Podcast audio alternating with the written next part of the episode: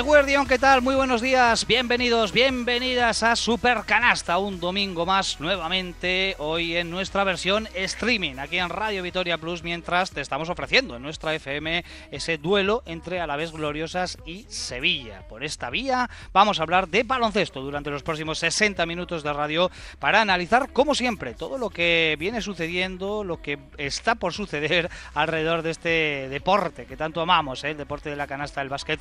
Eh, y no es poco ¿eh? lo que viene eh, pasando porque eh, las temporadas ya están pisando el acelerador, ya de lleno metidos en el siempre importante mes de diciembre con buenas noticias además que están llegando alrededor de nuestros equipos. Por ejemplo, Vasconia, que consiguió el pasado viernes su séptimo triunfo europeo que sigue en playoff a las puertas de la exigente semana turca que estaba ahí marcada en rojo en el calendario y que cada vez está más cerquita, pero antes esta tarde tiene otro duelo de dificultad y de eh, relevancia eh, en Gran Canaria en competición ACB. Por cierto, hoy saludamos desde Las Palmas de Gran Canaria, recién aterrizado eh, la expedición de Radio Vitoria, que la compone aquí un servidor. Mi nombre es Ricardo Guerra y hoy a las seis y media, cinco y media en Canarias, se va a jugar ese duelo importantísimo entre Vasconia y Gran Canaria en la pelea por estar en la Copa. Y diría yo que un poquito más, lo vamos a analizar porque yo creo que estos dos equipos ya están pensando pensando en la condición de cabeza de serie de cara al torneo del CAU que se disputará, como ya saben todos ustedes, en Badalona el próximo mes eh, de febrero. Y Cuchabán Karaski, que ayer jugó y ganó en Mendizorroza ante el eh, Club Baloncesto Jairis, sumando así su cuarta victoria consecutiva que le deja ya muy cerca también de lograr ese billete para la Copa de la Reina, que en su caso se va a disputar en Zaragoza. Así que muy buenas noticias las que nos están dejando en esta temporada los dos máximos representantes eh, del baloncesto a la vez. Y todo ello lo vamos a analizar como siempre con eh, nuestros comentaristas. Así que vamos con esa ronda de saludos en nuestra mesa de analistas ya perfectamente preparada en los estudios de Radio Vitoria. Sergio Vega, seguro, ¿qué tal? Muy buenos días. Hola, ¿qué tal? Muy buenas bueno, lo venimos comentando, Vasconia en estado de gracia, cuatro victorias consecutivas, todas en el eh, Bues Arena y por delante, eh, bueno, pues una semana, empezando por el partido de esta tarde y la semana turca de la semana que viene, que va a ser una prueba de fuego importante para, para el conjunto de Joan Peñarroya. Sí, de diferente manera, ¿no? Yo creo que la, la competición ACB la tienes encarrilada y lo que puedes buscar hoy es ya intentar ponerte en posición de ser cabeza de serie, ojito Unicaja que ayer ganando también está en esa situación, sigue en Tenerife, Madrid y Barça muy arriba, pero es pensar en eso. Y yo creo que en Euroliga tenía dos semanas muy difíciles el Vasconia, porque aunque nos estemos acostumbrando a que el equipo gane, son partidos difíciles y lo saca con suficiencia y te permite bueno pues afrontar esta doble cita de, de, Estambul como tu asignatura pendiente, ¿no? Ser competitivo fuera de casa como lo fuiste ante el Mónaco y ver si eres capaz de sumar una victoria. Son dos retos mayúsculos, pero la realidad es que estás más cerca de ellos que de Milán y de Bayern, que han sido tus eh, rivales de las últimas semanas. Nacho Mendaza, Eguno, ¿qué tal? Muy buenos días. Eguno, muy buenas, ¿qué tal? Y, además Vasconia que está dominando todos los registros habidos y por haber. ¿eh? Fíjate que eh, lo comentábamos al principio de temporada, cuando los partidos bajaban al barro, cuando se ensuciaban un poquito, le, estaba costando al conjunto de Peñarroya, pero eh, ya lo pudimos comprobar el pasado viernes también en un partido bastante trabado, pudo sacarlo y además con mucha suficiencia ante el Bayern. Sí, yo creo que el equipo va incorporando cosas, ¿no? No solo ese, ese aspecto, ¿no? De ganar con un registro diferente, sino también, por ejemplo, otro, otro punto, ¿no? Que ya no voy a entrar en el tema de los primeros cuartos y tal, que luego si queréis hablamos, pero a Vasconia a veces se le pedía a principio de temporada pues el, colmillo, ¿no? La contundencia a la hora de resolver partidos. Y fíjate los números, las cinco últimas victorias ha ganado por una media de 23,4 puntos. Y también se habla de la defensa, que el equipo tenía que mejorar. En las últimas cinco victorias está promediando el rival 66 puntos bueno, yo creo que se van dando pasos, yo creo que en el buen camino y independientemente de bueno de que ha tenido rivales igual no demasiado fuertes en ACB e igual no en su mejor momento en Euroliga, bueno, yo creo que es algo que al equipo le viene bien en cuanto a pues bueno la confianza ¿no? que, que va, que va adquiriendo. Hablaremos de todo esto, ¿eh? de la defensa en especial, porque eh, dejó en 53 puntos al Bayern de Múnich, que llegaba muy mermado, que hay que colocar ahí ese pequeño asterisco, pero no es fácil en Euroliga dejar eh, a cualquier equipo, me da igual de quién se trate, en esos 53 puntos que tan solo pudo anotar el conjunto de Andrea, de Andrea el pasado viernes en el Bues Arena. Olga Jiménez, bueno, ¿qué tal? Muy buenos días. Hola Richie, buenas. Y bienvenida de nuevo aquí a, esta familia eh, para hablar de lo que más nos gusta, que es de, baloncesto y, también de Cuchaban Karaski, que si decimos que Vasconia se encuentra en el mejor momento, quizás de la temporada, en un momento súper dulce, yo creo que se puede extrapolar perfectamente también a lo que está haciendo Cuchaban Karaski en estas últimas semanas. Bueno, cuatro victorias consecutivas. Eh, es que no, no, hay palabras, ¿no? Una plantilla tan mermada con o sin eh, Olopainen, con siete jugadoras. Ayer tampoco estaba Laura Pardo por motivos personales y con siete jugadoras y la mínima ayuda de, de, una de las canteranas, pues ha compartido complicado ante un rival que sorprende que esté ahí abajo como Jairis, con jugadoras de renombre pero creo que supo llevar el partido con orden, con criterio, eh, con acierto eh, y en todo momento yo creo que el partido estuvo en, en, su mano. Eh, arrancó bien además el choque, no como en, frente a Zaragoza y eso le sirvió también pues eso para mandar de alguna manera y hacer que el rival hiciera la, la goma. Esto está calentito en cuanto a, al camino hacia la Copa de la Reina, por mucho que el club siga insistiendo en que el objetivo es la permanencia, que yo lo entiendo, pero bueno, eh, yo creo que hoy por hoy ya es el equipo revelación, eh, no solamente por las victorias que logra, sino el cómo las hace, porque no creo que ahora mismo en la liga haya un equipo que con tan poco, tan poco banquillo logre victorias tan importantes. Bueno, pues eh, ayer que consiguió la victoria el conjunto de Made Urieta en Mendizorroza, después de lo que fue la semana fantástica anterior con los triunfos ante dos de los equipos de arriba, Girona y Zaragoza. Había que confirmarlo y lo consiguió frente a un recién ascendido, pero que eh, tiene plantilla de sobra el conjunto murciano para conseguir eh, la permanencia en su temporada de, debut. Nos queda Joseba Sánchez, que también está por ahí. Eguardión, buenos días. Eguardión, Richie. Qué bonito es el baloncesto, siempre lo decimos, pero mucho más cuando vivimos temporadas como la que estamos viviendo de momento. Vamos a tocar madera, que continúe así, eh, para nuestros eh, dos máximos representantes, por lo menos. Qué bien se vive este, este deporte cuando se gana, ¿verdad? No, qué bien se vive este deporte cuando nos divertimos. No cuando se gana. Ganar es parte del, del deporte, a veces se gana, a veces se pierde pero lo que transmite este Vasconia es algo más que ganar, ¿no? Evidentemente estamos contentos porque ganan, pero yo creo que muchos de los aficionados al, al estarían igual de contentos si se perdiesen alguno de los partidos que hemos ganado. Pero viendo esta alegría, este desparpajo, este juego coral del, del equipo, cuando no sale eh, Howard sale Henry, cuando no sale Henry sale Darius Thompson, cuando no sale Gómez, cuando no sale otro. Nos divertimos siempre. Yo cada vez que voy al Buesa, incluso partidos eh, insulsos, como fue por ejemplo el de Murcia del otro día, eh, salimos encantados de ver un equipo divertido, de ver un equipo alegre, de ver un equipo que nos transmite y la verdad es que, eso es lo bonito de este deporte y eso es lo que nos está, yo creo, haciendo reengancharnos a todos a este a este Vasconia. Algunos ya estábamos ahí metidos, eh, pero otros que estaban fuera están volviendo a este Vasconia porque yo creo que, que lo que nos transmite nos encanta. Buena corrección ahí, ¿eh? ¿eh? Es bonito ganar, pero mucho mejor haciendo eh, un buen trabajo eh, en ese sentido, ¿no? También dando espectáculo y divirtiendo a los aficionados que se acercan, en este caso, a ver los partidos tanto de Basconia como de Cucha Bankaraski. Mi nombre es Ricardo Guerra, les saludo desde Las Palmas de Gran Canaria. Tenemos a Gorka Torre en la realización técnica. Vamos ya sin más dilación con nuestro primer bloque, que como siempre dedicamos a Basconia, el conjunto de Joan Peñarroya que venció al De Múnich y que sigue firme en esas posiciones de privilegio en la competición de la Euroliga.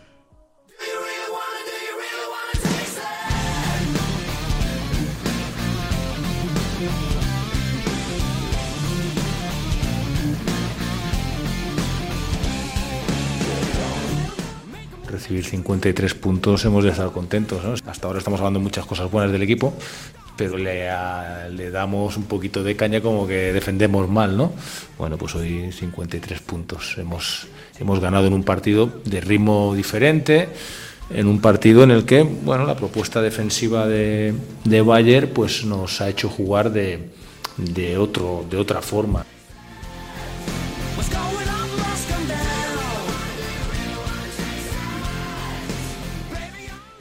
Pasconia que suma y sigue El viernes eh, nos ofreció su mejor versión defensiva de la temporada. Fue la gran valedora sin duda de esa séptima victoria de la temporada ante un Bayern eh, muy mermado, pero que no tuvo opciones ante un Vasconia que se está mostrando intratable en el Bues Arena. Es cierto que hasta la recta final no pudo romper definitivamente el eh, partido, pero la sensación de superioridad azulgrana fue manifiesta con Matt Costello y Henry destacados. Este último MVP de la jornada en Euroliga junto a Dwayne eh, Bacon.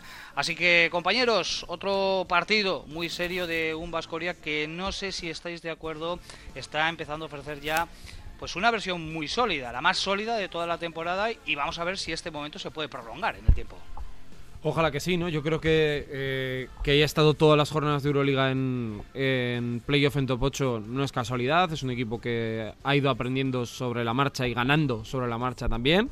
Evidentemente no ha tenido la plantilla completa hasta, hasta este último partido, en el que estaban todos operativos y, al 100%, y unas citadas yo creo que todavía le falta.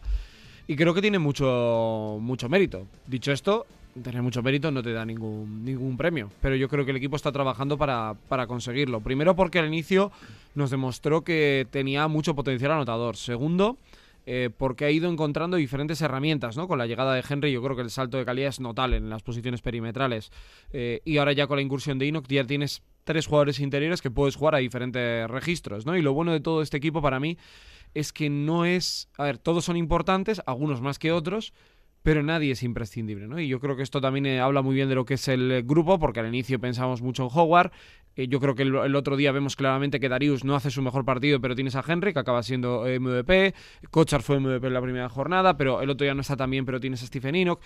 Creo que esa capacidad bueno, pues le está permitiendo al equipo sacar encuentros difíciles, porque para mí el del Bayern pese a las bajas era difícil, el del Milán pese a la superioridad teórica era muy difícil de sacar, ¿no? Y estás ahí. Eh, tienes siete, quedan cinco partidos para terminar la, primera vuelta. Tienes eh, tres fuera y dos en casa. Los dos de casa son Virtus y Real Madrid. Parece muy, complicado eh, poder sacar, por ejemplo, los dos. Pero quién sabe, ¿no? Si este equipo, incluso ya para mí, terminando con nueve la primera vuelta, sería una, primera vuelta de sobresaliente. Y por eso tiene el gran reto de, Turquía, ¿no? En el que otros años ha sido obligado, casi un poco, un poco con el agua al cuello, Ahora vas con la sensación de, ¿y si liamos una aquí? Igual estamos pensando en, otras cosas. Sí, yo creo que lo mejor es eso, que te planteas un reto como este y yo creo que el equipo va con ilusión. Mm, con prudencia, yo creo que también. A ver también lo que puede pasar esta tarde en, Las Palmas. Pero yo creo que el equipo, lo que decía antes Joseba, gane o pierda, te ilusiona, pues porque sabes que va a haber, va a haber algo. Va a haber algo. A ver, que igual luego viene el F y te hace como Alzalgiris el otro día y te, te deja bailando, ¿no? Pero bueno, yo creo que el equipo eh, ante un reto de esta, de esta dificultad, yo creo que va con, optimismo. Y sobre todo eso que cada semana hay veces que parece que nos repetimos, ¿no? Pero, pero es lo que se le va pidiendo al equipo, lo que se va echando en falta un poco y dices, joder, muy bien, pero igual nos falta esto. Muy bien, pero igual esto habría que mejorar. De hecho, Peñarroya se le pedía defensa, el equipo está defendiendo. Eh, yo creo que también hay que contextualizar un poco, porque es verdad que los, equipos, los dos partidos de Euroliga son complicados, por lo que comentaba Sergio, porque ningún partido en Euroliga es fácil, pero es ante dos rivales muy tocados muy tocados, uno en el coco y otro en el, en el cuerpo. Eh, bueno, también yo creo que el equipo tiene que ser prudente. Hemos visto otras veces que nos hemos, vamos a decir, voy a decirlo así, nos hemos venido un poco arriba y luego ha venido una torta. Entonces, bueno, ahora está el en la mejor racha de la temporada, son cuatro victorias seguidas, eh, cinco de las seis últimas. Pero bueno, mm, vamos a ver cuál es la reacción por lo que, porque lo que comenta Sergio, ¿no? Ya, si eres capaz de sumar un par de cositas aquí y un par de cositas allá, ya te pones en una situación de vivir con bastante tranquilidad, en el sentido de tienes, puedes tener la copa asegurada y luego puedes estar en una posición ya en Euroliga, que ya no es solo clasificatorio, porque esto puede dar muchas vueltas, eh, sino sobre todo a nivel de, y no me gusta el término, eh, pero de respeto que te puedan tener o de qué manera te mira el resto cuando tú vayas a, no te digo Estambul, pero cuando vayas a Bolonia, cuando vayas a, bueno, a Lyon, aunque no se vaya a volver a ir, cuando vayas a Belgrado, cuando vayas a estos sitios, que dices, ah, bueno, estos son los que están ahí arriba, ¿no? No son el Alba, no son el Panathinaikos cuando estaba muy mal, aunque el Panathinaikos tira un poco de pedigrí. Pero bueno, ya eh, ir ya presentándote en sociedad ya de otra manera, ¿no? Con el, con el traje. Bueno, yo creo que el Vasconia traslada fiabilidad. Es un equipo hoy por hoy muy, muy fiable. Recuerdo en otras temporadas que el enfrentarse a equipos de, abajo parecía que podía suponer, pues eso, dar un pasito, igual un poco resucitar, ¿no? Y, lo que hacía el Vasconia, que así le llamábamos, era un poco el equipo aspirina, ¿no? El resucitar a, a equipos que estaban peor. Y, y, lo que ha demostrado este equipo es que, bueno, pues que tiene, tiene una consistencia, es un equipo coral, no pierde sus señas de identidad y lo que hablaba Nacho, creo que ya hoy por hoy en Euroliga el respeto hacia el equipo en el Bues Arena, donde vuelve a ser un equipo ultra competitivo y muy difícil de, de, vencer está, está garantizado. Generar ese pánico, ese miedo a visitar el Buesa para mí también es muy importante. Eh, y luego el no depender de, de, un jugador, ya se ha ido demostrando a lo largo de, del tiempo que llevamos de, temporada que a pesar de, de, que Howard es una grandísima estrella, cuando no está el resto del equipo está, todos aportan. Eh, la buena noticia de que ha ido sorteando lesiones, problemas eh, y que te encuentras con la plantilla eh, al 100%. Eh, con recién incorporados, pero ya todos eh, a pleno rendimiento y eso también para mí es la, la, la, gran noticia y que el otro día se gana de otra manera. Eh, acostumbrados a bueno pues al espectáculo anotador y demás, el equipo es capaz de ganar de otra manera con otro mm, registro y bueno eso también te da una garantía de que este equipo es muy competitivo. Podrás ganar, perder, pero es muy muy competitivo. Sí, yo creo que bueno hay que poner un poquito los pies en el suelo, porque qué bonito es hablar, hacer estos supercanastas después de. ¿Cuántos son? ¿Cuatro o cinco victorias consecutivas? Cuatro, ¿no? cuatro. Que cuatro. cuando pierdan no vengo yo. Sí.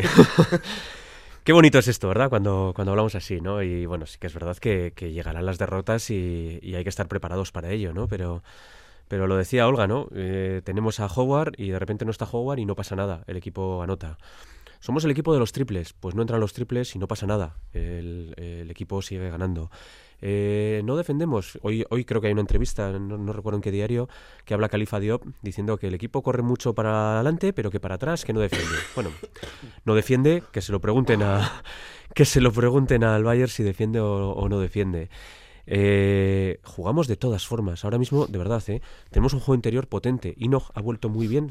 Recuerdo que decía Sergio al principio, si Enoch llega motivado y se mete, estupendo, bienvenido sea. Y si no, el equipo sigue su, camino. Bueno, pues ha encontrado ese camino, Enoch también. Ahora jugamos también en ese segundo eh, piso que decía Manel Comas. Ese balón arriba y que la meta para abajo, Enoch, que no teníamos con Kotsar.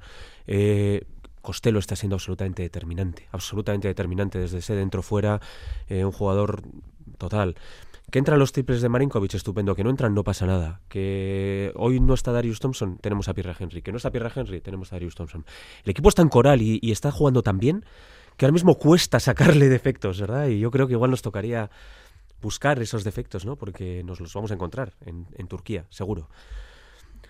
Pero bueno, no sé. eh, ya llegará, ¿no? Eh, tampoco vamos a tener prisa en encontrar cosas eh, feas. Vamos a disfrutar de lo bonito que todo llegará. Porque hemos tenido de todo, ¿no? En las últimas temporadas. Pero yo la pregunta que os quiero trasladar, no sé si os sorprende el, el hecho de que Vasconia esté alcanzando este nivel tan pronto, vamos a decir, porque eh, creo que llevamos 22 partidos, ¿no? Todavía no hemos alcanzado sí, ni, ni el primer tercio ¿no? de, de, la competición. Y se le ve al equipo, sobre todo en los partidos del Bues Arena. Luego vamos a hablar, por supuesto, de la asignatura pendiente que tiene este equipo en los partidos a, a domicilio. Y en este sentido tiene tres pruebas de fuego de forma consecutiva ahora Gran Canaria y los dos partidos de, de Turquía, pues que, que yo creo que van a significar un gran termómetro. Pero yo no sé si estáis en cierta manera algo sorprendidos de la suficiencia, de la manera con la que está Vasconia sacando los partidos adelante, la manera con la que está gobernando para llegar a, la victoria, sobre todo los cuatro últimos en los que hemos tenido muchísimos minutos de, la basura. Es pronto para alcanzar, mm, cuanto antes llegue mejor, ¿no? Este pico de, de, de forma, pero suele llegar más adelante normalmente. Yo es que creo que no han llegado al techo todavía. Igual soy demasiado... No, es que optimista no, es que yo creo que no, no hemos visto la mejor versión de, de este equipo. Y me explico. Eh, Howard tiene que volver al mejor nivel, es evidente. Ya nos gusta poner pegas, ¿eh? porque ya estoy empezando a oír un run run. Bueno, pues, eh, las cosas, ¿no? Pues eh, no nos gusta, no está bien, no se adapta. Para mí tiene que mejorar y tiene que encontrar este un proceso de adaptación. Tadas tiene que volver a adaptarse. Eh, Enoch ya estamos empezando a ver una versión distinta a la del año pasado, que a mí creo que le ha venido muy bien eh, ver que Kochar es una competencia real, ver que Costero le puede quitar los minutos y ver que ya por real decreto no vas a jugar 25 minutos. Y eso creo que a él le ha, ayudado mucho en su evolución, aparte del trabajo de Iván. Y yo veo a este equipo que cada día de la chistera saca un truco nuevo, un, un argumento diferente. Con lo cual, a mí lo que me da la sensación es que este equipo está muy bien entrenado, que tiene un grupo espectacular que saben perfectamente que no son los mejores, pero que tampoco son los peores y que no tienen miedo a ningún reto. Es decir, me recuerda mucho a lo que hemos vivido aquí en Vitoria. Con eso no quiere decir que vayan a llegar a una final, que ojalá que sí. Pero es un equipo que sabe jugar. Y ante eso, mm, yo he podido charlar con mucha gente del mundo del básquet y que está metido y te dicen, este equipo tiene algo. Es diferente. Eh, te están proponiendo algo que no es lo normal. Vasconia ha vuelto, ¿no? Esa frase me la han dicho varias personas y yo creo que esa es la cuestión. Lo que pasa es que estamos tan poco acostumbrados porque en los últimos años hemos vivido a ver qué comíamos mañana, que para una vez que vemos que hay un poco de tranquilidad, una planificación, un, hoy rotas, hoy tal, nos sorprende, pero, pero yo creo que estamos ante el camino correcto y falta mucho por ver de este equipo. Creo que era esta semana que salió una entrevista con Pablo Lasso a cuenta de que le Sí, dado un premio sí, sí, en el As. dia- el diario As, En el As. y hablaba precisamente de Vasconia, ¿no? De que el trío de el trío resplandor que tiene Vasconia, bueno, pues que le hace una propuesta muy diferente. Eh, y yo creo que eso es lo bonito también, ¿no? Que, que tenemos que aprovechar y disfrutar este año. Yo estoy de acuerdo con Sergio en que probablemente al, al equipo todavía no le hemos visto el techo. Pero yo vuelvo un poco al discurso de la prudencia. Creo que, mm, y entendedme, ¿eh? creo que es un poco espejismo estos cuatro últimos partidos ganar de veintipico de media. Eh, con todos mis respetos, Girona hace un partido horroroso en Vitoria, tiene mérito lo que, lo que, que porque Vasconia le quita el cable en el minuto 3 y ellos no hacen ningún esfuerzo por, por volver- volverlo a enchufar. Eh, creo que Murcia también es un equipo mm, en muy mal momento y de Milán y de Bayern son equipos que se caen al final porque Vasconia hace muy buen trabajo, pero porque ellos tampoco tienen ni gasolina ni recursos para poner más dificultades. A ver hoy Gran Canaria y a ver con los turcos. Eh, desde luego no, ojalá, ¿no? Pero no veo yo que esto todavía esté Vasconia en un punto como decir, bueno, yo los partidos de casa o ciertos partidos los gano de 20 apretando dos cuartos. Yo creo que no, que todavía no. Pero sí que es, creo, interesante, pues lo mismo que pasó contra Maccabi. Entonces, bueno, cuando estás muy bien, ostras, lo que eres capaz de hacer. Y cuando encuentras un rival que está así un poco titubeante, la torta que eres capaz de darle. Bueno, yo creo que es buena señal, pero desde luego que no es la definitiva para mí, ¿eh? todavía. Bueno, yo creo que hay que darle valor a, a cada una de las victorias del equipo. Todavía me escuece la derrota en Manresa y yo creo que de aquello se aprende, se aprende también. Eh, afortunadamente las victorias han ido llegando y eso ha generado, lo hablo por los últimos años que hemos sufrido, ha generado una estabilidad en el, en el banquillo, algo que genera también una tranquilidad dentro del proyecto, una seguridad, eh, genera que los jugadores, jugadores se sientan a gusto en la plantilla, sepan los conceptos, sepan a qué juegan, porque tienen un líder, un líder que yo creo que hoy por hoy, más allá de los líderes en la pista, eh, Peñarroya es el líder de este proyecto, es el líder de este, de este equipo y que las victorias han ido llegando con peores o mejores sensaciones, con equipos que no estaban en mejor momento, bueno, hay que hacerlas y hay que sumarlas, porque eso da estabilidad y da seguridad eh, al proyecto vasconista. Y como no lo hemos tenido en los últimos tiempos, pues yo creo que lo tenemos que, valorar y bueno, pues que venga al siguiente y que las rachas se, va- se vayan sorteando, porque estoy convencida de que también llegará una, una mala racha, por supuesto. Sí, llegará seguro. A ver, yo, yo destacaría, destacaría un aspecto. Eh, cuando hablamos ahora de este Vasconia polifacético, digamos, ¿no? Que es capaz de jugar en muchos registros, yo creo que eso tiene un nombre y un apellido, eh, que es Joan Peñarroya. Eh, muchas veces hablábamos, recuerdo en las épocas de Dusko y en las épocas de Joan, de, perdón, de, Neven, que el Vasconia tenía un plan y que cuando no funcionaba el plan se caía con todo el equipo. No había un plan B, no había una forma de, de- de- de remontar situaciones adversas. Este Vasconia tiene, tiene eso, tiene eso. Eh, Joan desde el banquillo y los dos bases, que son antagónicos en la, forma de entender el baloncesto, eh, pero absolutamente complementarios porque incluso juntos pueden jugar eh, perfectamente, dotan al equipo de, de- muchos, de muchos recursos. Por poner debes encima de la mesa, lo que hablábamos del, de ese margen de mejora que decía Sergio, que yo estoy de acuerdo, que, no hemos visto el, el Baskonia top, eh, hay ciertos eh, errores que se vienen eh, repitiendo y que me empiezan a preocupar un poquito. Hablo de Howard, por ejemplo. Eh, Howard, que sabéis que es un jugador que me tiene enamorado y que, me encanta, vuelve a cometer el otro día el error que le ha estado condenando hasta ahora los partidos que le ha condenado. Es decir, salir, defender poco o mal, cometer tres faltas rápidas y, autoanularse prácticamente del, partido. Eso es algo que tiene que, solucionar cuanto antes, porque el otro día sí que es cierto que tiene un muy buen recambio con, con, con Marinkovic, sobre todo en la primera parte está eh, fantástico el serbio, pero a jugar lo necesitamos con un poquito más de continuidad, porque él en el campo en sí es un peligro. Veíamos, por ejemplo, yo vi luego repetido el, partido en, televisión, le oías a Trincheri en, en los tiempos muertos, obsesionado con Howard, que no reciba Howard, defended a Howard, cuidado con Howard. Están obsesionados con él. Le necesitamos con asiduidad, aunque no produzca, aunque no meta una, pero que esté en el campo, porque todos los demás juegan más tranquilos. El otro punto, yo creo, de, de, mejora que tiene el equipo eh, está en el alero. Eh, Rocas, eh, si hablamos de un margen, yo, yo a Rocas le veo no, sé que igual me preguntáis, ¿hay caso Rocas? No, no hay caso Rocas. Y, Joan lo dejó también clarísimo, ¿eh? Pero si hay salto de calidad. Es evidente que hay salto de calidad. Tenemos atadas ya Rocas en el 3, uno por la lesión y el otro porque todavía desde que ha sido padre no ha encontrado su mejor momento, que nos van a dar mucha más solidez tanto en defensa como en ataque. El momento en el que nos den esa, esa solidez más para poder enfrentarte a aleros como Bacon, por ejemplo, que igual luego hablamos de, de Panathinaikos, el equipo va a dar ese salto. Entonces yo creo que de verdad, eh, yo estoy con Sergio y con Nacho. O sea, este equipo tiene salto, tiene salto mm. de calidad. Sí, son situaciones eh, individuales eh, que van a llevar esos puntos de, de, mejora. En cuanto a esos jugadores cojan el, el puntito, has comentado a Howard, a Rocas, eh, bueno, el resto parece que están entrando con más o menos regularidad y ofreciendo una muy buena versión, pero lo que sí que podemos dar por finalizado, compañeros, ahí yo creo que todos estamos de acuerdo, es el proceso de construcción, ¿no? Del que hablábamos a comienzos de, de, temporada, un equipo nuevo, jugadores sin experiencia al máximo nivel y quizás ahí está la, sorpresa, ¿no? El buen rendimiento que se está ofreciendo a nivel colectivo, por supuesto, pero a nivel individual de jugadores que no habían catado todavía la Euroliga y que, eh, bueno, pues eh, esa adaptación ha sido prácticamente en tiempo récord. Y esto no es sencillo, ¿eh? Que un jugador llegue de Estados Unidos o que llegue de equipos que han estado disputando otras competiciones europeas y que logren una adaptación tan rápida, ¿no?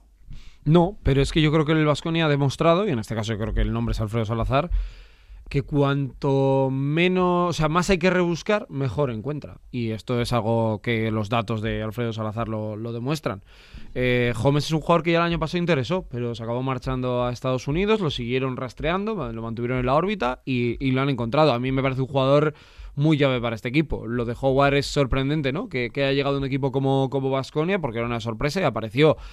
Eh, Henry está claro que era como Bildoza una intención, ¿no? Del año, desde el año pasado de poder re recuperar alguno, lo has encontrado y te está dando un rendimiento tremendo. Mm, y luego es ver la evolución de algunos, ¿no? Yo creo que Kochar está dando por encima de lo que imaginamos, menos de Nacho. Me refiero, para todos pensamos que está dando un poco por encima.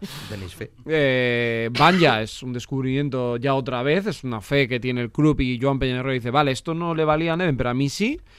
Y, y luego yo creo que es ir poniendo ir sumando piezas, ¿no? A mí Tadas me parece que en esa solución que dice Rocas en el alero, yo creo que Tadas es el jugador que para mí va a acabar la temporada siendo alero titular de este equipo, porque tiene todas las condicionantes físicas y yo creo que además a nivel ofensivo va a crecer mucho y al equipo le da mucha, mucha solvencia.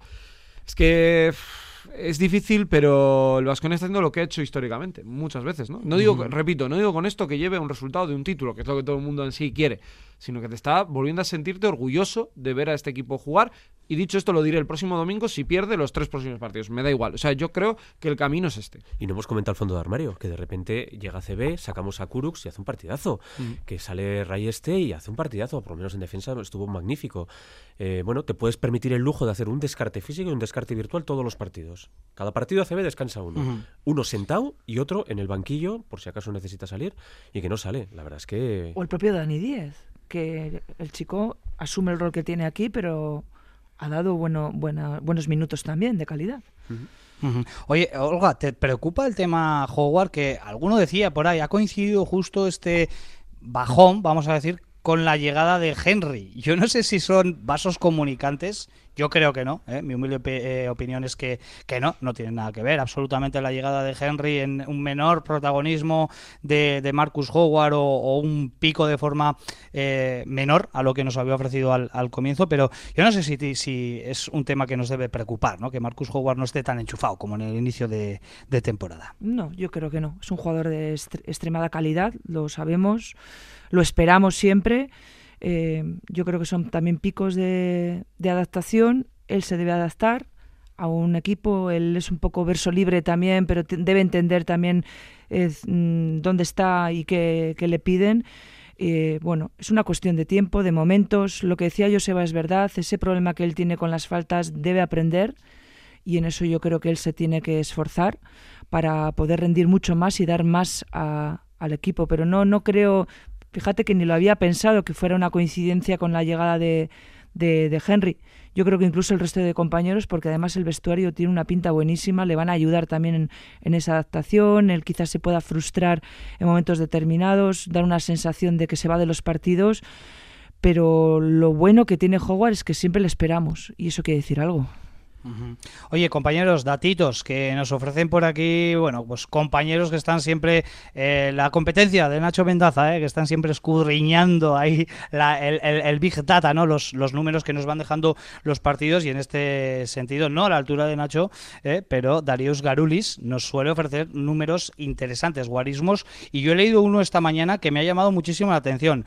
Cuatro partidos seguidos en Euroliga, Basconia cometiendo menos de 10 pérdidas. Y esto eh, puede sonar a que mm, es algo sencillo, pero el récord lo tiene Milán en la temporada 2014-2015 con seis partidos consecutivos eh, cometiendo 10 o menos pérdidas. Yo creo que esto habla también del buen hacer que, que está llevando a cabo Basconia ¿no? en los últimos partidos. Sí, yo creo que también es te voy a decir que es un proceso yo creo que natural, porque Vasconia es verdad que hay una racha en la que empieza a perder muchos balones en muchos partidos.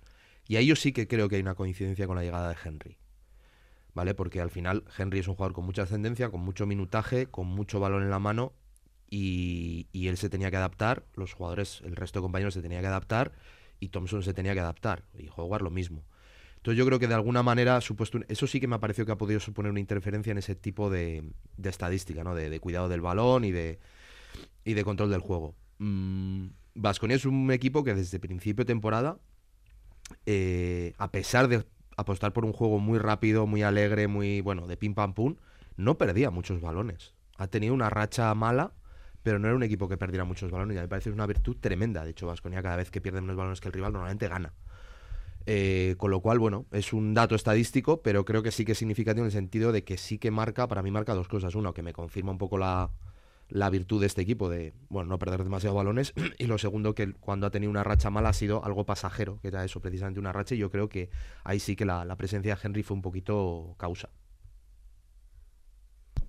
¿El resto qué opináis de este, de este dato, de las pocas pérdidas que está cometiendo el, equipo?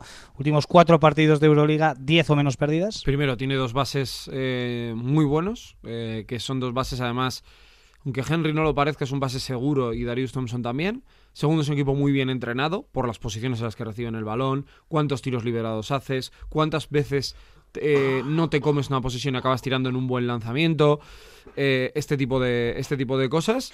Eh, y luego, bueno, que es un equipo que tiene muy claro ¿no? todo lo que está haciendo. Además, perder la bola muchas veces es cuestión de ansiedad. Y este equipo a mí me hace que muy pocas veces ha tenido ansiedad. También digo que creo, y este dato Nacho podrá corroborarlo, que es cuando más pérdidas ha cometido ha sido fuera de casa. Eh, que es la gimnatura pendiente. O sea, esto ya es el, el, gran reto de este equipo, que es ser competitivo fuera de Gasteiz. Sí, vamos a ver esta, esta semana, ¿no? Yo creo que esta semana la esperamos todos con ilusión y con y también con una cierta incertidumbre, ¿no? Encima, ¿no? Hemos visto el comportamiento de Vasconia cuando ha visitado las canchas de Asbel o de Panathinaikos o bueno, pues eh, canchas que supuestamente podían ser asequibles y que han salido pues bastante eh, dañados. Y ahora mismo yo creo que Efes y, y Fenerbahce probablemente sean eh, de un nivel superior, tanto por plantilla como por, por calidad de sus jugadores a Vasconia. Es fuera de casa. Y en cambio viajamos a Turquía, yo por lo menos viajo, yo no viajo, pero los que viajáis a Turquía, viajo con una ilusión tremenda. De verdad, yo creo que el equipo eh, va a dar ese salto que necesita, que necesita para, para dar ese, ese plus, ¿no? Eh, hablabas de las pérdidas antes. Eh, yo también creo que, como, como, dice Nacho, que la llegada de Henry eh, hace resituar al Vasconia. Eh, tenía un, un, tipo de juego muy marcado antes de la llegada de, de, Henry, un juego mucho más vivo que el que tiene ahora, un juego más de desparpajo, más de tirar, más de posesiones más cortas. Llega Henry y el equipo se tiene que resituar, porque cuando se sienta Thompson y sale Henry, el equipo juega a otro ritmo. Eh, ni mejor ni peor, ¿eh? repito, eh, son registros diferentes. Pero sí se tiene que resituar. Y al equipo le cuesta resituarse. Eh, pero ha aprendido. Te puedo dar el dato, ¿eh? Hasta la llegada de Henry, porque él debuta el partido contra Asbel, Vasconia tenía de promedio de pérdidas entre ACB y Euroliga, en todas las competiciones, 12 pérdidas por partido. Que bueno, es un promedio que no está mal. En los siete siguientes partidos, con la llegada de Henry, se ponen 16 pérdidas, cuatro más de media. Bueno, yo creo que sí, sí que hay un impacto. Luego ha vuelto a bajar y en los siguientes, pues eso, excepto el día de, de Girona que pierde 16 balones, el resto han sido 8, 7, 7, 17. Bueno. Bueno, pues datos eh, importantes, ¿no? Eh, altibajos, eh, como es lógico, como sucede en absolutamente todas las parcelas de- del juego. Bueno, enseguida vamos a hablar del partido de esta tarde frente al Gran Canaria, que es importante a nivel de clasificación de cara a la Copa, ¿no? En caso de victoria, yo creo que Vasconia ya va a dar el paso definitivo.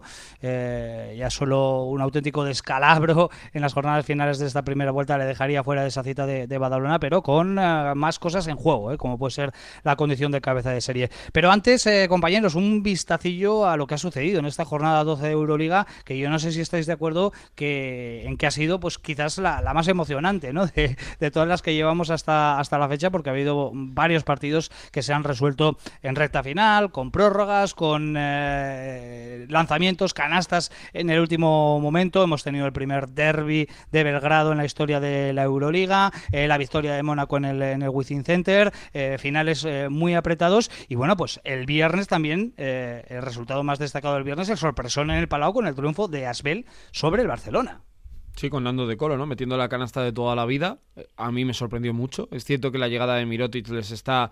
No sé si Mirotic, ¿eh? pero que les está generando un cambio dentro de su idea de juego y están sufriendo porque ante el Alba casi pierden y contra Obradoiro también se encuentran con esa eh, derrota y te demuestra que cualquiera puede ganar en, en cualquier lugar.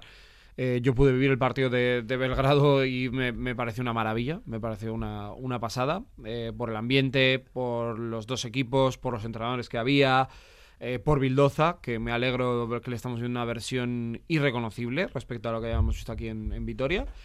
Y bueno, es que esta Euroliga, yo creo que ahora sí, la del año pasado yo creo que no lo fue, pero para mí esta sí es la mejor de la historia. De momento vamos a ver cómo termina, pero los primeros 12 jornadas están siendo, están siendo increíbles. Sí, yo, fíjate, eh, comentabas a Bildoza, la verdad es que el- la irrupción de los, los tres últimos minutos de Bildoza son, extraordinarios.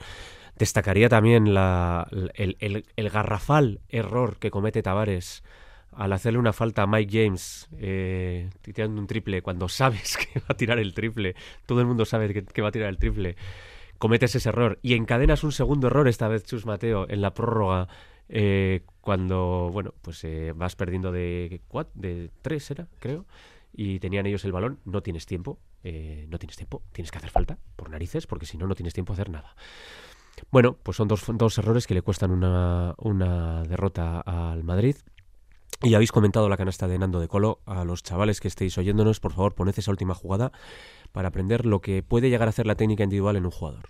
O sea, de verdad, espectacular. Bueno, Mm, también destacaría los repasos de Fenerbahce y de Olympiacos, victorias holgadísimas que demuestran pues que son dos candidatos a todo, eh, pues porque la superioridad es manifiesta y sí que subrayaría los tres minutos de, de Bildoza. Nos reíamos aquí con la llegada de Dusko. ¿Cómo respondería Bildoza? Pues bueno, pues esta es la respuesta, ¿no?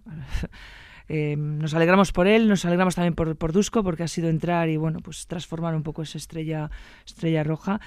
Y luego vamos a ver en Madrid cómo se ha digerido la derrota frente a, Mónico- a Mónaco. Lo que no lo digiere y sigue sin digerir las derrotas es Jaskevicius, que ha vuelto otra vez a bueno pues a culpabilizar a sus jugadores, ¿no? En otras declaraciones, pues de las habituales, las perlas, ¿no? Creo que ha dicho algo así como que los jugadores no entienden que todos los partidos son importantes y yo cada vez que leo cosas de Jaskevicius cuando pierde el equipo y siempre carga las cintas contra los jugadores es que sigo sin entenderlo. Y contra Taman.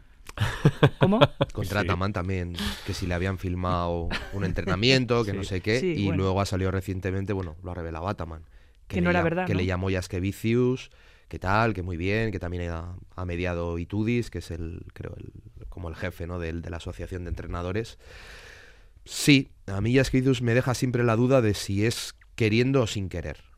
Eh, esa, bueno, ese llevarlo a, como al- a la histeria, ¿no? Algunas, algunas cuestiones, cuando también he hecho a Kalinic, las declaraciones post partido, las acusaciones de este tipo. A mí la verdad es que, bueno, supongo que será también por mi temperamento. No es un estilo que me, que me guste demasiado, me cansa. Sobre todo cuando estamos todavía en diciembre. Puedo entender alguna cosa de esas en una final, era antes de un torneo, bueno, pues que es, es parte del salseo, ¿no? Pero bueno, independientemente de eso, la Euroliga pf, es que para mí es tener caviar para desayunar todos los días, sinceramente. Sí, Mm, Hay partidos que se rompen muy rápido, no sé, el otro día el del Alba o el del Olympiacos contra la Virtus, pero es que en general, eh, decía Richie, "Jo, la jornada más, más emocionante. Es que todas las son, ¿eh? Claro, pero es que probablemente sí, ¿eh? pero todavía queda, quedará alguna más, yo creo. Así que bueno, yo creo que disfrutarlo y sobre todo estando dentro. oye. Pues fíjate lo que tenemos por delante ¿eh? la semana que viene con eh, doble jornada. De momento, eh, Fenerbahce que sigue sólido en la primera plaza con 10 victorias y 2 derrotas. Segundo es el Mónaco con eh, un balance de 9-3. Luego hay cuatro equipos que están con 8 triunfos y con 7 eh, aparece Basconia en la séptima posición, empatado con Anadolu Efes que precisamente va a ser su próximo rival en Euroliga. Y por abajo, bueno, pues ya deja de ser sorpresa las respectivas malas rachas, pésimas rachas de Milán y de Alba de Berlín, ¿eh? que están eh, cerrando la clasificación. Creo que Alba nueve derrotas consecutivas y ocho en el caso de. No, pero Milán de estaba con la Messina. Richie. Lo que pasa es que no, no lo estás Claro, viendo. No, la sí, está sí, con es la más- Liga más- no sigo demasiado la Lega, lo tengo que decir que Segundos. no es una competición. Segundos, es que porque no- están muy centrados. No tenemos eh, tiempo muchas veces, eh, con, ya con lo nuestro, eh, que, que tenemos que, que comentar, no nos, no nos deja tiempo para otras eh, Qué competiciones. diferencia, ¿verdad? La, la rueda de prensa de- del otro día con bajas de verdad frente a la, baja, a la rueda de prensa de Mesina con unas bajas relativas, ¿verdad? Sí. Educación. Lo próximo para. Eso es educación. Miércoles, seis y media, en el eh, Sinan Erden, frente al EFES, el vigente doble campeón y en plena recuperación, ¿eh? habiendo sumado cinco triunfos seguidos en Euroliga. Y el viernes, eh, la segunda de las jornadas para Baskonia en la Euroliga, a las 7 menos cuarto en el Ulker, frente a Fenerbahce, que ya hemos dicho que es el actual líder de la tabla con 10 victorias y dos derrotas. Yo creo que estamos sin duda ante, eh, por lo menos de momento, la eh, semana más exigente en Euroliga que eh, ha tenido Basconia desde que arrancará la temporada. Tenemos 18 minutos para alcanzar las 2 de la tarde. Vamos a hacer eh, nada, una transición musical y nos ponemos el traje de la Liga CB porque esta tarde aquí en Las Palmas de Gran Canaria tenemos partidazo para Basconia.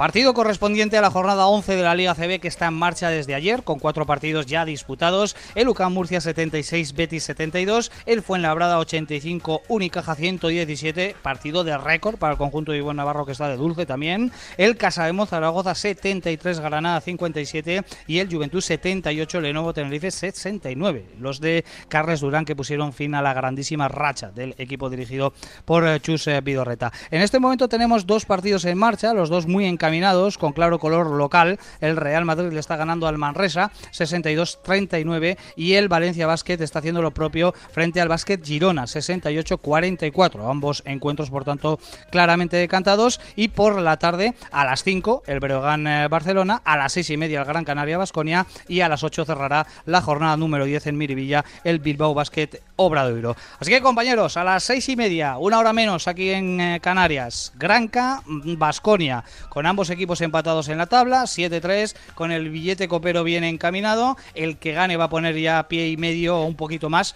dentro de, la, eh, de esa cita del próximo mes de febrero y además pues, va a dar un eh, pasito ¿no? hacia eh, esa condición de cabeza de serie por la que van a pelear varios equipos. Es un partido sin duda de muchísimo atractivo el que tenemos hoy. Sí, primera noticia, nos jugamos a las 5, lo cual es de, es de, valorar para la gente que... Bueno, tiene que trabajar. Eh, jugamos a las 5 y media aquí en Canarias. Bueno, pero tú estás en Canarias. Yo, yo sí juego a las 5. quiero decir, el el cambio de ir a Canarias yo te lo cambio por jugar a las cinco y media. Pero, pero Estoy de sí, sí. acuerdo. Pero me refiero, es un cambio de horario, pero vamos, más allá de eso. A mí me gusta mucho el proyecto de, de Jaka Lakovic, eh, que es un equipo que se ha reforzado en el base con la llegada de Fernán Basas, que está jugando a buen nivel. Cuenta con Víctor Benítez, es un equipo que tiene a Brusino, que está haciendo también un, un buen año. Miquel Salvó eh, volviendo a demostrar que es un jugador hecho a sí mismo, ¿no? Por la evolución que, que ha tenido. Solo le falta la Euroliga para completar todas las competiciones de- del baloncesto europeo. Y sobre todo el juego interior. Eh, y Jalifa Diop es una muy buena pareja de cinco y con mucho futuro. Eh, yo creo que hay uno de los dos va a ir a Euroliga y el otro a la NBA de aquí a dos años. Eh, Surna es un jugador clave y a mí el salto de calidad me parece Damián Glee que el año pasado en Bilbao brilló, ganó la Eurocup con el Mónaco hace también dos temporadas y que es un 4 que les da un salto de calidad a nivel de juego, de, de lecturas, y yo creo que es un equipo muy, muy complejo. A mí me gusta mucho ¿eh? los partidos que he podido verles. Siento que han perdido algún partido, el reciente en Bilbao. Eh, pero en Eurocup también van bien. Van eh, bueno, segundos patos con el primero. Así que es un equipo eh, peligroso, de verdad. Yo como estoy enamorado de Diop, me parece un jugadorazo. Desde hace dos, tres temporadas que salió un poquito así de la nada, me refiero desconocido, y le veías hacer cosas que de oye, este chaval, ahora que no era muy consistente y tal, pero yo creo que ya empieza a tener galones. Yo estoy con Sergio, a mí el juego interior de, de, Gran Canaria me preocupa hoy especialmente. Mm, y eso que eh, eh, Califa Diop, eh, he leído hoy, empezó a jugar a baloncesto a los 13 años. Mm, jugaba fútbol, ¿no? Y, tocó por primera vez un balón de baloncesto con 13 años, que es tarde. Estamos hablando de un jugador que si hubiese empezado desde más pequeñito, a saber cómo estaría ahora, dónde estaría ahora. Hoy ha dejado otra perla también en, el, en la prensa. De hecho, bueno, para, sí tuve una oferta de Valencia pero para irme a Valencia, pues me quedo. En... Mejor me quedo para en la un año. un año. Se dijo que iba a pagar entre medio millón y seiscientos mil, ¿eh? O sea, que era mucho dinero lo que iba a pagar Valencia por, por quedarse. Este jugador está drafteado, recordemos, ¿eh? del pasado draft de la, de la NBA. Yo creo que han cambiado. ¿no? Eh, sí, los Cavaliers, los Cavaliers lo han, lo han elegido. Y bueno, Willy Villar, que era muy criticado el verano pasado, ha sabido reconstruir la plantilla. Y yo creo que la apuesta de Jack le ha salido. Le ha los Cavaliers es el equipo también de Enoch, ¿no? Puede ser. puede, ser. ¿Dónde está Calderón? Sergio no quiere ni saberlo. ¿por, qué, tienes que amargarme la mañana? No, no, no, no, yo estoy comentando. bueno, pues eh, a las seis y media, desde las seis estaremos, eh, hora de Euskadi, en Radio Vitoria con la previa de ese partido en directo desde el Gran Canaria Arena con muchas cosas en juego. Eh, el billete de Copa, que yo creo que los dos equipos van a estar en Badalona, pero el que gane hoy va a dar un pasito importante para mm, poder acabar ¿no? entre esas cuatro primeras posiciones que Richie, por, al sorteo. Por la tranquilidad de los inoquistas eh, no fue drafteado. ¿Vale? Porque él no, ha querido, no, se ha querido nunca comprometer con nadie más que con el Pero no ha jugado con Cavaliers. La NBA se lo pierde. La eh, NBA se lo pierde. directamente de la universidad y luego ya pues a brillar. Venga, que ya tenemos muy poquito tiempo por delante y con contenidos todavía por tratar. El primero de ellos, el siguiente aquí en Supercanasta con los asuntos internos de Nacho Mendaza. Venga.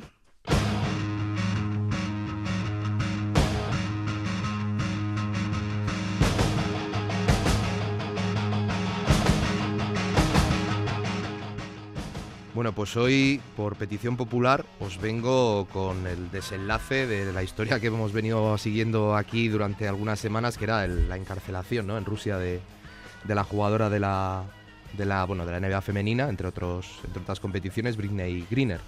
Que bueno, ya esta semana definitivamente eh, los gobiernos americano y ruso llegaron a un acuerdo para hacer un intercambio de prisioneros. Eh, Britney Greener se va a Estados Unidos, a casa, y Estados Unidos libera a un traficante, o por lo menos acusado de tráfico de, armas, que es Victor Bout, o algo así. Un intercambio que, bueno, quizá puede parecer un poco descompensado. De hecho, creo que el propio Charles Barkley ha dicho que, bueno, después de oír la noticia, que era una noticia agridulce, un poco en ese sentido, ¿no? En, el que, bueno, eh, tienes una jugadora, una persona que vuelve a casa, pero dejas en la calle a alguien, pues, con un potencial peligroso eh, bastante importante, ¿no? Eh, pero no me quería quedar solo en eso, sino un poco en, todo lo que está viniendo después, ¿no? Porque yo creo que es una historia que no va, no va a terminar aquí y ahora os cuento un poco por qué. Eh, además de que ha habido también cierta polémica en el sentido de que eh, el gobierno de Estados Unidos estaba intentando hacer un 2 por 1 para, para, liberar a otro ciudadano norteamericano que estaba en, en, Rusia encarcelado desde hace cuatro años, acusado de espionaje, no han podido liberarlo.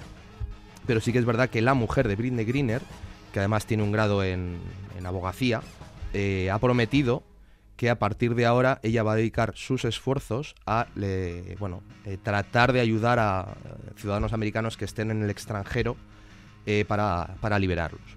¿vale? Entre ellos, pues este es Paul Whelan, creo que es, pues para tratar de, bueno, de, que, de que esos procesos pues, pues se puedan llevar, llevar a cabo. ¿no? Y, y no es solo esa, bueno, esa reacción, ¿no? sino también a mí me ha llamado mucho la atención la de la propia, la propia familia de, Paul Whelan, que de alguna manera sabiendo que, bueno, que es una bueno, un marrón, ¿no? por no decir otra cosa, que a su, a su familiar no hayan podido liberarle, de alguna manera entendían que hubiera sido imposible el, incluirle en ese, en ese trato. ¿no? Han dicho más o menos como que, bueno, mejor eh, traer a casa una persona, como en este caso Britney, que seguir esperando para lograr un trato que nunca iba a llegar. ¿no? El que no debe estar tan contento es el propio Paul Whelan, que sí que bueno ha mostrado su descontento por el hecho de que a él, pues de alguna manera, no te digo que le hayan dejado atrás, pero que todavía no está no está liberado. ¿no? Entonces, bueno, no sé si seguirá, ya te digo, este tema en el candelero de alguna manera, pero sí que es una historia que yo creo que es interesante seguir seguro que va a traer aún más cola y ni mucho menos ha sido el desenlace, lo que acabamos de vivir hace muy poquitos eh, días con ese intercambio de, presos, eh, que, eh, de esta situación que hemos seguido aquí muy de cerca en nuestra sección de asuntos internos de la mano de Nacho Mendaza. Ahora lo que hacemos es a 10 minutos para las 2 de, la tarde, Nacho, no te la juegues, hablamos de Cuchabán Karaski. Venís a visitar, ¿no? y tenemos... Por supuesto que abrir, por supuesto, en el día de hoy la ventana al baloncesto femenino. ¡Venga!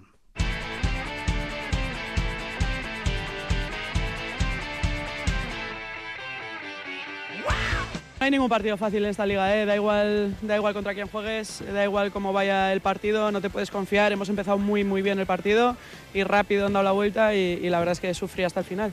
Están haciendo un esfuerzo increíble y, todas, ¿eh? todas, porque encima había varias enfermitas y el esfuerzo, hay muchas cosas que no se ven dentro de, la dinámica de un equipo que hace todavía más valiosa la victoria.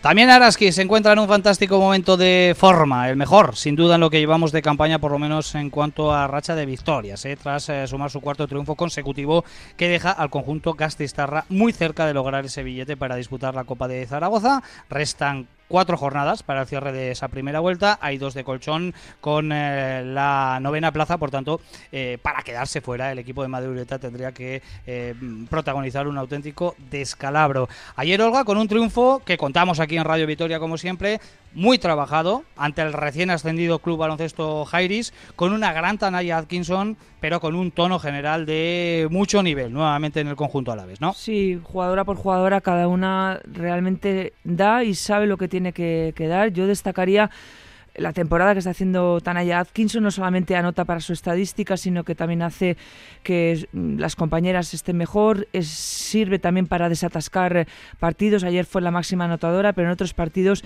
está para otras muchas cosas, defiende muy bien, roba muchos balones, pues porque es una jugadora que físicamente está yo creo que un paso por, por encima de muchas en esta liga. El trabajo de Diarra, yo no entiendo este equipo, no entendería este equipo sin, sin Diarra, es la top 3 eh, ahora mismo en, rebote, en rebotes en, la liga. Es una jugadora que bueno pues que te garantiza eso para poder jugar a lo que Madi Urieta quiere. Y luego el aspecto físico de este, de este equipo que sigue manteniendo esa identidad eh, en pista, pero que se empieza también a adaptar a jugar al 5x5, algo que le ha costado mucho, pero que creo que con María Surmendi este año en un momento excelente de forma han conseguido también que equipos que le someten a Araski a jugar al 5x5 lo, lo resuelvan. Y luego, bueno, pues Flor Chagas, que es una jugadora joven, hemos hablado mucho de ellas, pero bueno, que a lo tonto, a lo tonto es la segunda máxima anotadora de, este equipo. Y ayer contra Jairis, un equipo con un juego interior tremendo, mm, cuatro jugadoras por encima del 1.90, Erika da Souza, que tendrá 40 años, pero quien tuvo, retuvo, la propia Tamara Seda, bueno, pues un juego interior que supo parar Diarra y que también lo supo parar Madi Urieta, porque dosificó a esta jugadora para que no llegara a la extenuación y pudo colocar a Nat Van Den Adel, a Burani ayudando también en el juego interior pues de manera que no hizo todo el daño que esperábamos Jairis desde esa parte, pero sí que nos sorprendió gratamente ver cómo una jugadora como Claudia Contel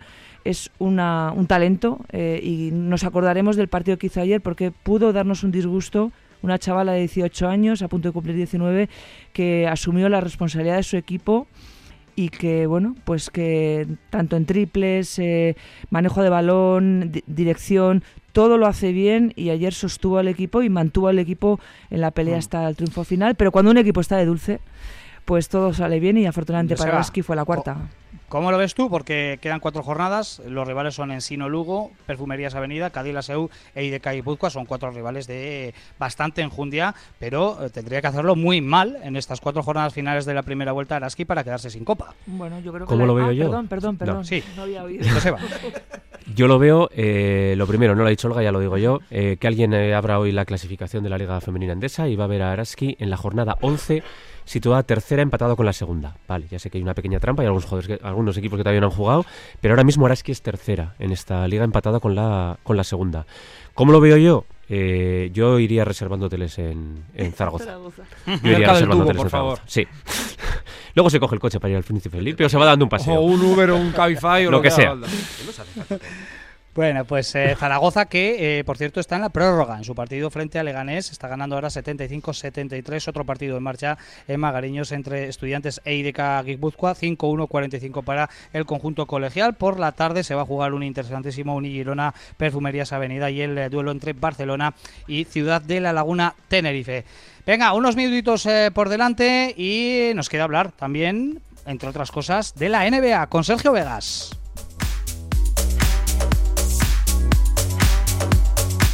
Muchas cosas que contar de la mejor liga de baloncesto del mundo, donde Boston Celtics y los Pelicans lideran la NBA, cada uno en su conferencia. Eh, Billy Hernán Gómez ha hablado además precisamente el jugador de los Pelicans de su situación, no estar nada cómodo porque él estuvo en parte de la reconstrucción y ahora mismo donde Zion Williamson está brillando y está empezando a dejar otra vez muestras del jugador que apuntaba a ser, pues él está teniendo poco protagonismo. De hecho es el tercero en la rotación de cinco. Su hermano está lesionado y es el cuarto partido consecutivo que se pierde. Santi Aldama en un crecimiento impresionante. Cuidado con Santi Aldama en el Mundial porque apunta a jugador eh, importante. Y Calderón ha hablado sobre Ricky Rubio, que está cerca de volver y han dicho que no tienen prisa. Es un equipo que va bien y que está cerca, eh, va a jugar playoff y que lo necesitan porque es un jugador muy, pero que muy importante. Y además, en clave, jugadores eh, de la cantera, Izan Almansa, que está, ya sabéis, en ese proyecto donde está Lebron, Pau Gasol en liga apuntan a que es el europeo de los más importantes para el año 2024 en el draft. Es un jugador muy interesante, lo que pasa es que como con Aldama no los hemos visto en, en el baloncesto español y nos sorprende. Y para terminar, bueno, eh, los Dallas Mavericks son algo con Doncic, sin él nada, eh, se nota muchísimo cuando él no juega y hay derrota. De la jornada de hoy quedarnos con el Warriors 123, Boston Celtics 107, partido muy divertido. Y dos cuestiones, Jokic 80 triples dobles ya, una barbaridad lo que está haciendo el serbio. Y otra, para los más nostálgicos, ¿os acordáis de Manute Bol, no? Ya sabemos que su hijo Bol Bol, bueno, pues era un poco el jugador exótico que podía jugar de base, 2-18 tal, titular ya en la NBA, jugándolo muy bien eh, en Orlando Magic. Bueno, pues la actualidad de, de la NBA, como siempre, el broche de Super Canasta lo vamos a poner con nuestra técnica y nuestro 2 más 1.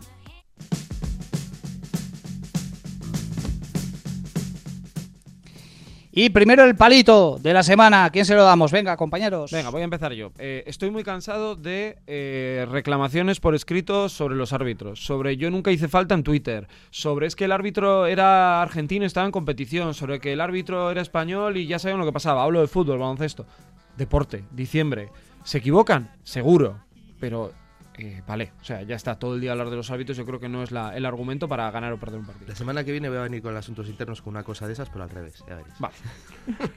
Pues Venga, la más técnica- técnicas. La técnica se la voy a dar a Walter Tavares, no por el error que comete, porque eso te puede pasar, sino por un poco el, el postpartido, ¿no? Que salió en Twitter diciendo que, reconociendo el error, que todo el error es, del mundo es suyo, pero vamos a decir que cuestionando que la falta, pues porque si saltas y el jugador saca la pierna, que no sé qué, que no sé cuántos, bueno, es falta de aquí a Lima. Falta la mano, además, no la Y pierna. bueno, pues ya está, pues bueno, pues, pues la has liado y punto, pues para la siguiente aprendes. Pero es que todo ese tema de salir a Twitter a un poco a no sé, no me, no me, no me gusta. Yo, cada uno es dueño de su dinero, pero me parece grosero pagar 3,12 millones de dólares por un cromo de Luka Doncic. ¿Por qué me criticas? Venga, Joseba, que vamos sobre la hora Pues ya. sí, yo lo lío con lo que ha dicho Sergio y le doy el palo al Barcelona que ha hecho una reclamación por escrito que si es el equipo más perjudicado, por Dios bendito el Fútbol Club Barcelona, el equipo perjudicado por los árbitros. Lo El dice- 2 más 1.